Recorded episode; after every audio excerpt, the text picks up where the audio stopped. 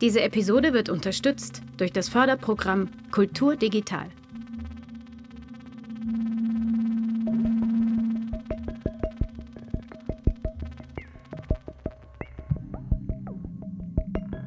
Teleskop Podcast Spezial.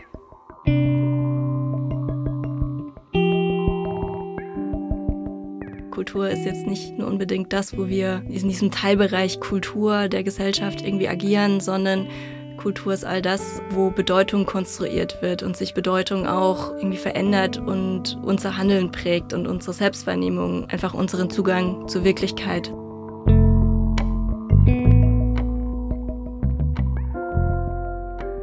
Sagt Annika Sauter im Teleskop-Podcast Folge 2. Diese Folge ist eine Spezialausgabe. Wir stellen in diesen Folgen Menschen vor, die eng mit Musik und Kunst verwoben sind, ohne die es sehr still sein würde, wenn es sie und ihre Arbeit nicht gäbe. Annika ist 30 Jahre alt und lebt in Leipzig. Sie bezeichnet sich selbst im weitesten Sinne als Kulturmanagerin und steht, lebt und arbeitet für kulturelle Innovationen. Wir haben uns ausführlich über ihr umtriebiges Schaffen und ihre Gedanken dazu unterhalten. Annika ist im speziellen Sinne eine Person, die verknüpft, Brücken schafft und zwischen den Welten Musik, Kunst und der nötigen Zugänglichkeit in Form von Aufführungen und Konzertveranstaltungen agiert. Als Hauptorganisatorin und fester Bestandteil der Jazztage Leipzig, Mitbegründerin von KÜB, Verein für kulturelle Hybridität und Managerin unter anderem des musikalischen Großprojekts Beyond with Bernhard hat sie sich nicht nur über die Zeit eine besondere Art des Lesens, Schreibens oder Formulierens von Ideen entwickelt, sondern genießt auch den Abstand die Draufsicht über ihre Projektarbeiten und deren Entwicklung. Ich bin Sebastian Bode von Teleskop. Viel Spaß!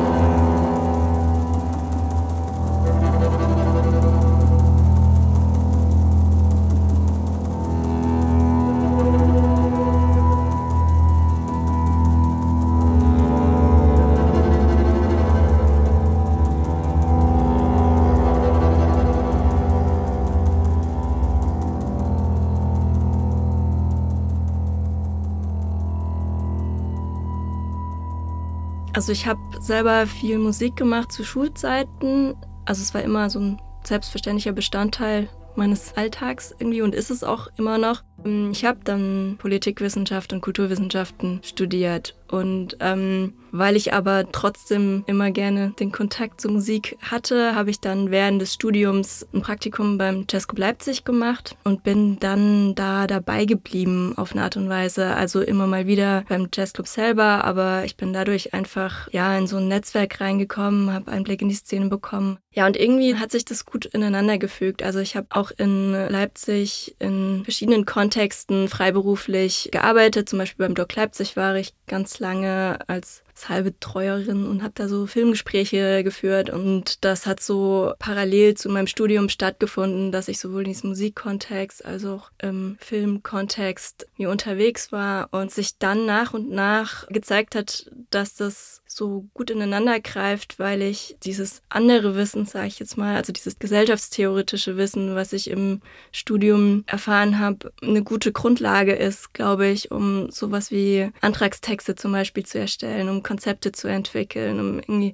nochmal immer mal eine Außenperspektive auf das zu haben, was jetzt in Musikprojekten stattfindet. Also ich war sozusagen in zwei verschiedenen Blasen unterwegs. Es war immer eine Mischung, weil es hat mich natürlich einfach interessiert. Also ich wurde da so reingezogen und dann hat sich eben nach und nach auch gezeigt, dass es ja so eine fruchtbare Wechselwirkung gibt oder ich da so eine Art Schnittstellenfunktion einnehmen kann ich habe sehr theoretisch studiert, also ich habe mich viel mit Demokratietheorie zum Beispiel beschäftigt, mit Identitätskonstruktion und so weiter, was ja in allen Lebensbereichen auch immer wieder relevant wird. Und das andere war, dass ich auch in der Kultursoziologie qualitative Sozialforschung gelernt habe sozusagen, also das ins Feld gehen, Interviews machen, Gruppendiskussionen machen. Da war ich auch zweimal in Indonesien für einen längeren Zeitraum für ein Austauschprojekt mit einer Universität dort.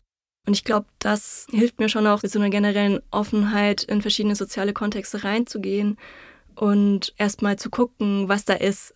So, und dann ja auch zu schauen, wo Anschlussfähigkeit da ist, sozusagen. Also, wie findet Kommunikation statt, zum Beispiel? Also, wo ist es möglich, aufeinander zuzugehen, obwohl man es vielleicht nicht erwartet, dass man sich versteht oder ähm, ja auch so eine, dass man so eine Scheu ablegt, in Kontexte eben reinzugehen, die einem erstmal fremd vorkommen, so und erstmal sagt, ja, okay, ich guck's mir erstmal an und vielleicht ist da ja irgendwas, was ich spannend finde. Und ich glaube, das ist schon so eine Grundhaltung, die meine Arbeit ausmacht, wahrscheinlich auf eine Art und Weise. Also immer an den Stellen, wo es darum geht, neue Visionen zu entwickeln oder neue Konzepte zu erstellen. Es ist nicht so, dass ich morgens aufwache und denke, wow, das ist jetzt die Idee, das ist mein Ziel, das möchte ich umsetzen und es total irgendwie aus dem Blauen herauskommt, sondern meistens ist es so, dass ich in diesem Netzwerk, in dem ich mich bewege, dass da Leute sind, die das schon irgendwie in sich tragen, irgendwo einen interessanten Aspekt in ihrer Arbeit haben, wo ich denke, ja, da könnte man ansetzen oder die so ein bisschen einen Push brauchen oder so eine Startenergie.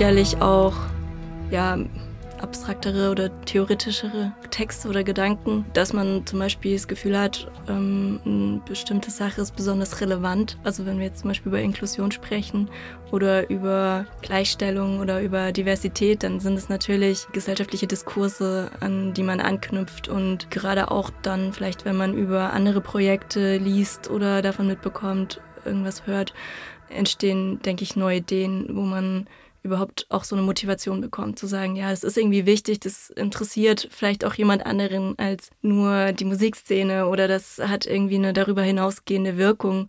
Ja, an anderer Stelle ist es aber bestimmt auch sowas wie, ähm, dass ich Einblick habe in die Arbeit von jemandem oder da auf irgendeine Art und Weise vielleicht mal unterstützend mitgewirkt habe und dann lerne ich jemand anderen kennen oder jemand anderes hat eine Idee und ich denke so, ja, das passt einfach sofort zusammen oder die beiden wissen es vielleicht noch nicht, aber ich sehe da irgendwas drin, was irgendwie spannend sein könnte und besonders faszinierend sind es dann, finde ich, glaube ich, auch die Sachen, wo man am Anfang dann halt doch noch nicht weiß, was am Ende bei rauskommt und es so einen experimentellen Aspekt hat.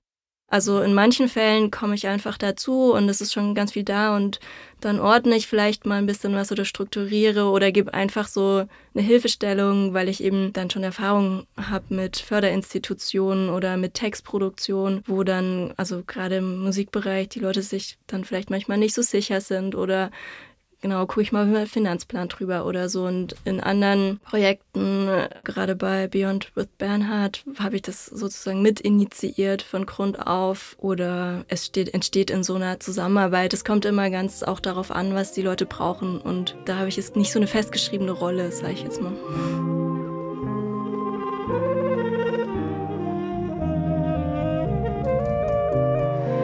Ja, also ich glaube, da hat in den letzten Jahren auf jeden Fall schon Bewusstseinswandel eingesetzt in der Szene. Also als ich da ähm, ganz am Anfang zum Praktikum beim Tesco Leipzig hinkam, frisch mit meinen ähm, Gender-Theorien aus dem Seminar im Kopf, dachte ich schon so, huch, was denn hier los? Ähm, also vielleicht weniger jetzt in meinem direkten Arbeitsumfeld als auch dass die Szene einfach ähm, ja deutlich männlich dominiert ist, sage ich jetzt mal. Also rein männliche Big Bands sind jetzt keine Seltenheit. Es ist dann eher so, dass es schon mal auffällt, wenn eine Instrumentalistin in einer Band mitspielt, als dass man sich jetzt wundern würde, dass da nur vier Männer auf der Bühne stehen. Wenn vier Musikerinnen auf der Bühne stehen, dann ist es gleich die Frauenband. Andersrum ist es halt der Normalfall und ja, ich glaube, da ist schon ein Prozess auch gewesen, auch mit meinen Kolleginnen, dass man schon immer noch mal so eine kleine Extra-Hürde vielleicht überwinden muss, wo man deutlich machen muss, dass man jetzt nicht in dem Job ist, weil man so gerne organisiert, sondern weil man vielleicht auch tatsächlich einen direkten Zugang zu der Musik hat und auch ein geschmackliches Interesse daran. Das passt jetzt wahrscheinlich nicht in das Vorurteil von jedem Jazzfan sozusagen. Und jetzt ist aber, ja, was Spannendes passiert. Also meine Kollegin Leisa Herrlich ist jetzt die neue Geschäftsführerin und Esther Weikel leitet den Kommunikationsbereich. Also der Tesco Leipzig hat einen guten Frauenanteil, sag ich mal. Ja, jetzt muss man gucken, wo, wo das hinführt. Also man hat sicherlich an mancher Stelle einfach einen sensibleren Blick für auch Problematiken, mit denen Musikerinnen konfrontiert sind und ich denke aber, es geht in eine gute Richtung. Also es gibt jetzt schon mehr als eine Instrumentalprofessorin in Deutschland. Das wird so weitergehen und auch im Booking wird sich das niederschlagen, denke ich. Also wir haben da einen Blick für und ich glaube, das wird immer mehr der Fall in diesen Festivalleitungen, dass man da einen Wert drauf legt. Und für mich macht es auch einfach nur deshalb schon Sinn, weil man ja, indem man Diversität auf der Bühne abbildet, auch ein diverses Publikum anspricht. Und ich glaube, dass der Jazz es sich nicht leisten kann, ein rein männliches, weißes, ältere Publikum anzusprechen. Dann hat das keine Überlebenschance, sag ich mal je diverser das ist, was auf der Bühne stattfindet, desto diverser ist auch das Publikum, das man damit ansprechen kann, glaube ich. Also ich erinnere mich an einige Male, wo ich dann doch als Zuhörerin irritiert war davon, dass es diese Diversität nicht gibt. Also eine Szene, in der keine Frauen repräsentiert sind oder in der Frauen nicht präsentiert werden, die musikalisch kompetent sind, wird der Zuhörerin das Gefühl vermittelt, man spricht diesem Phänomen qualifizierte musikalische Frau die Existenzberechtigung ab. Und das ist natürlich was, was mich als Zuhörerin dann auch abwertet, würde ich sagen, weil es ja auch das qualifizierte Zuhören nicht gestattet sozusagen.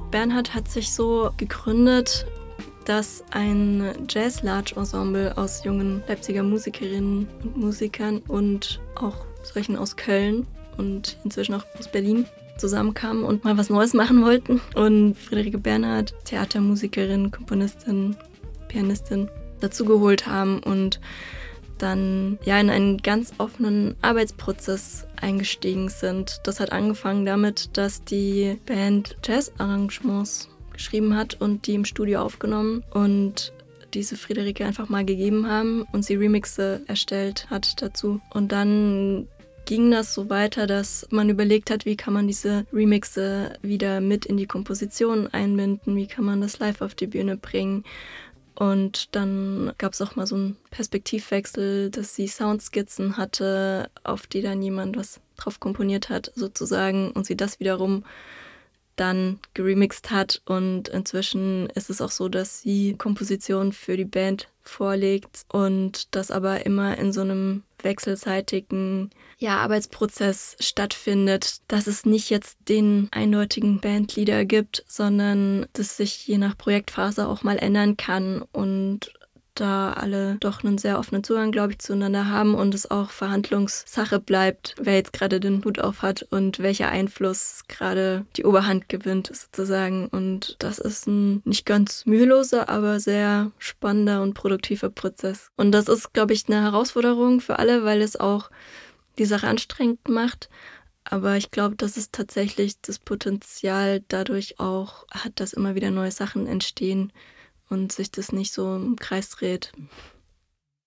Das Projekt im Speziellen lebt auch davon, dass sich ähm, Partien begegnen, die ähm, sonst sich wahrscheinlich nicht begegnet wären unbedingt oder die, ähm, die auch nicht immer die gleiche Sprache sprechen. Also gerade jetzt in diesem, in dieser aktuellen Projektphase, wo wir noch eine Kooperation mit dem Moiro Mandolinorchester, also ein Laienmandolinorchester, eingegangen sind und noch mit Mikronaut, dem Leipziger Produzenten. Das ist tatsächlich mal sowas gewesen, wo ich an einem Nachmittag da saß und dachte, okay, was könnte spannend sein? Und ähm, es waren eben Leute, die ich kannte und die sich auch untereinander schon teilweise kannten, die aber in der Form noch nie zusammengearbeitet haben und wo klar war, okay, wenn wir das machen, da treffen unterschiedliche Welten aufeinander. Da sprechen Menschen auch musikalisch unterschiedliche Sprachen. Und dann habe ich das kurz per SMS mit allen Beteiligten geklärt und dann in den Antrag geschrieben. Und das hat einfach funktioniert. Also da diese Zusagen sind gekommen. Damit gibt es natürlich dann so einen Impuls, so was anzufangen. Das ist eindeutig ein Projekt, das hätte man jetzt nicht einfach so frei in der freien Szene einfach stemmen können, wenn da nicht eine Förderung gewesen wäre. Und da ist natürlich was losgegangen, wo ich dann ähm, schon eine zentrale Funktion dabei habe, das irgendwie zusammenzuhalten und auch so Übersetzungsprozesse zu leisten oder ja auch Gruppenprozesse zu moderieren. Es, es ist einfach ein Prozess, wo was passiert, in dem man sich kennenlernt und dann lernt miteinander zu arbeiten alle Beteiligten sich dabei entwickeln und neue Anknüpfungspunkte entstehen oder ja, das tolle Wort Synergieeffekte.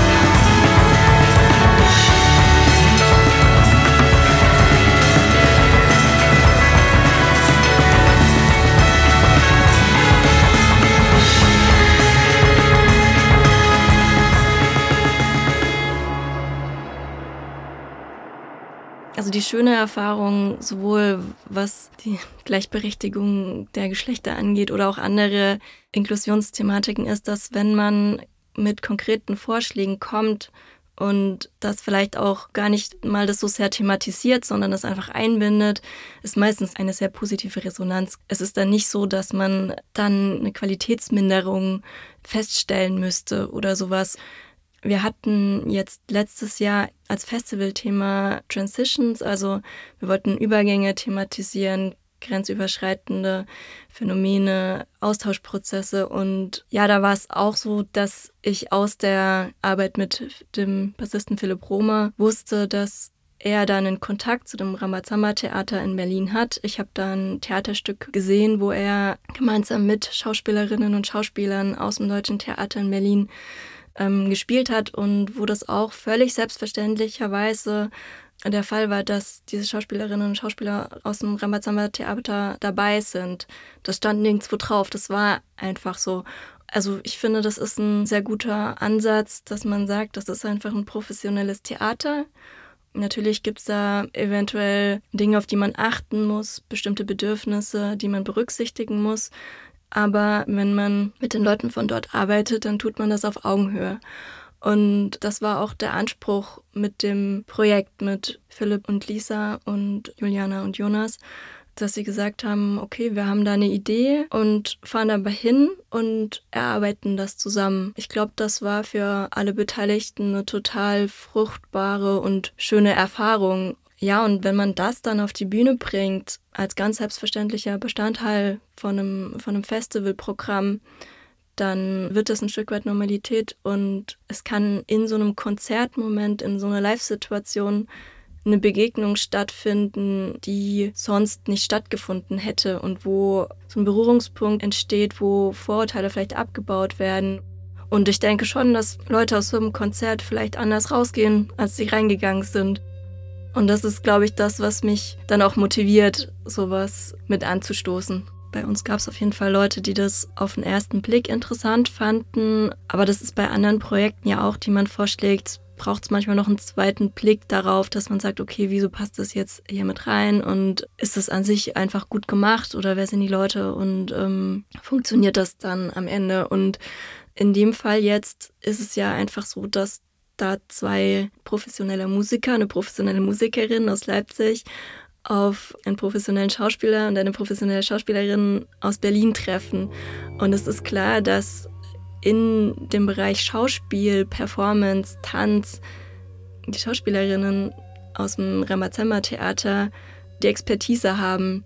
Und das würden, glaube ich, auch Philipp und Lisa so bestätigen, dass wenn Juliana tanzt, dann ist ganz klar, dass Juliana auf jeden Fall besser tanzt und sie anleiten kann und es nicht andersrum der Fall ist. Und Jonas ist ein selbstbewusster Schauspieler und er weiß, wie er spielt. Da werden Philipp und Lisa ihm jetzt nicht erklären, wie er spielen muss. Andersrum sind die beiden eben für die Musik verantwortlich.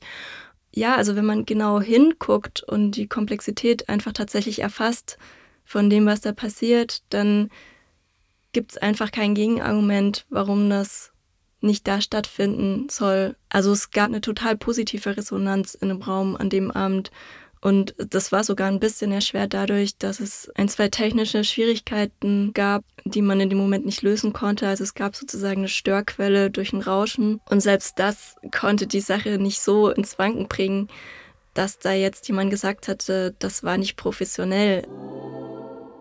Es braucht auf jeden Fall den ähm, extra Impuls, glaube ich, zu sagen, man möchte das immer wieder haben und es soll immer wieder eine Rolle spielen. So und man möchte es auf dem Schirm haben. Ich denke, dass so wie man auch darauf achten muss, immer noch, ähm, wie viele Musikerinnen Teil des Programms sind, weil es nicht automatisch passiert, ist auch das einfach ein Thema, denke ich, was man weiter immer auf dem Schirm haben muss.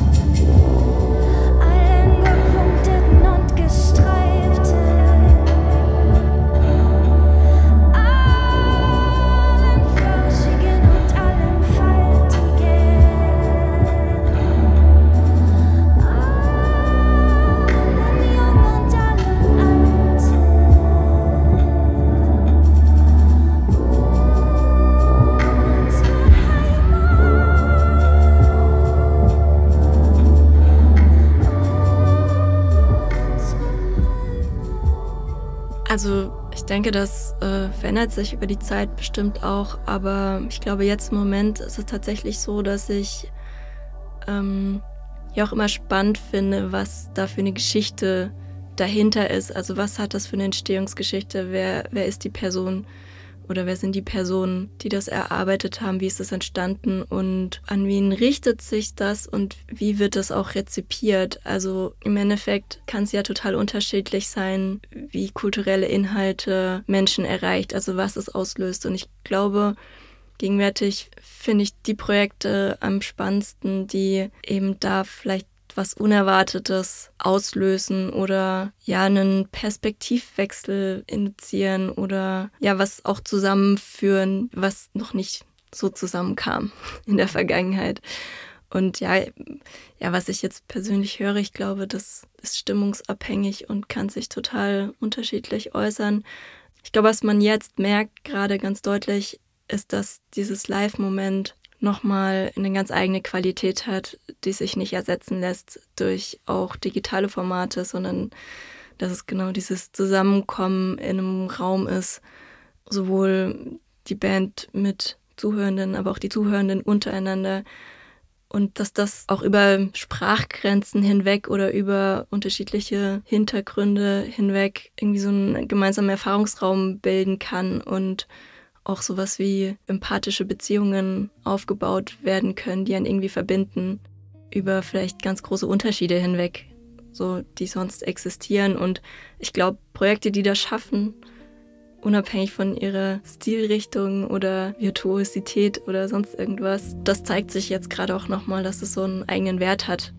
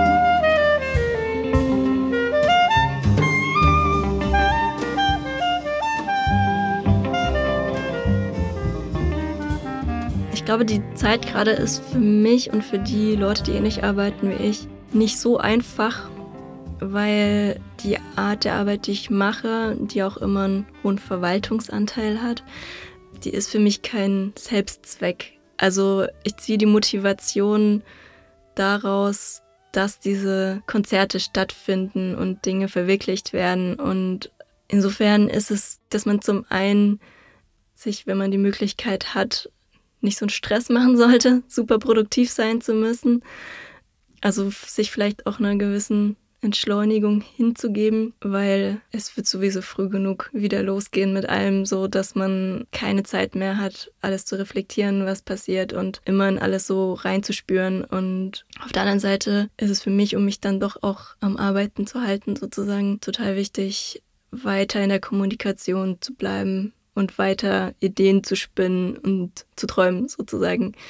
Ja, vielleicht auch ganz konkret. Also es gibt ja viel mehr Stipendienprogramme in den letzten Monaten und wie auch sonst kann ich schon jeden ermutigen, das mal auszuprobieren und da keine Angst davor zu haben, das mal zu machen und selbst wenn man mal keine positive Rückmeldung bekommt, glaube ich, ist es total produktiv, sich darauf einzulassen, mal eine Seite zu schreiben und mal eine Finanzkalkulation zu machen und einen Zeitplan, so doof es sich anhört, weil ich habe es noch nie erlebt, dass ich gedacht habe, das war jetzt für umsonst, weil es immer ein Gefühl dafür vermittelt, was man tun muss, damit sowas real werden kann. Und ich habe ganz oft erlebt, dass es zum einen nervig ist, dass man es machen muss, dass es zum anderen aber auch in das Projekt total eine Struktur reinbringt, wenn man einfach mal auf den Punkt bringen muss, was man da eigentlich jetzt will und wieso es, wieso ist es relevant für die Kulturszene der Stadt, wieso ist es relevant für andere Bevölkerungsgruppen. Ich glaube, das ist was, was man mit viel Vorlauf machen kann. Und ja, auch wenn es schwierig ist, sich jetzt vielleicht persönlich zu begegnen, physisch, kann man ja doch kommunizieren und, und weiterdenken.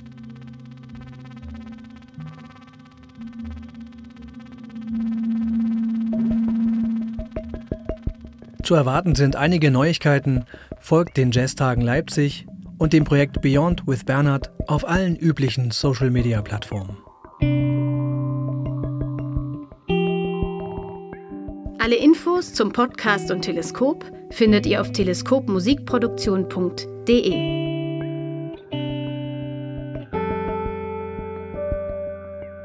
Schreibt uns euer Feedback unter kontakt teleskopmusikproduktion.de.